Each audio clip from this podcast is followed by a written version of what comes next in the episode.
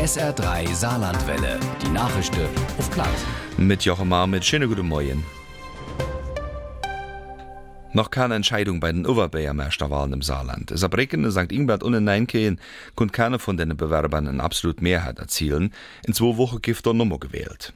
Überraschungen bei den Bürgermeisterwahlen im Saarland. In den kleineren Kommunen, da sind drei Amtsinhaber abgewählt gen Bexbischen Thomas Leis von der SPD, Gerschem Alexander Rubeck von der CDU und in Eppelborn Birgit Müller-Klosset von der SPD.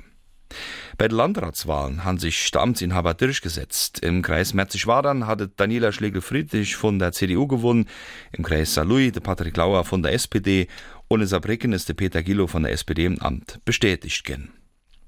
Giften Deitlin Zuwachs für die Grünen bei der Europawahl.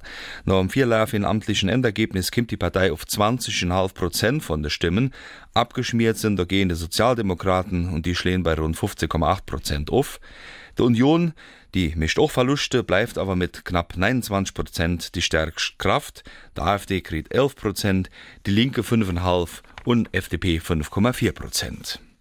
Im nauen Europaparlament da giftet kein Saarländer mehr. Weder die Jo Leine von der SPD noch der Roland Theis von der CDU haben den Inzug geschafft. Oret Manuela Ripper von der ÖDP kriegt Kersitz im nauen Europaparlament. Und es gibt wahrscheinlich vorgezogen Neuwahlen in Griechenland. Das hatte Ministerpräsident Tsipras angekündigt. Seine Linkpartei Syriza hat viel Stimmen verloren und die Wahl, die kann schon nächsten Monat stattfinden.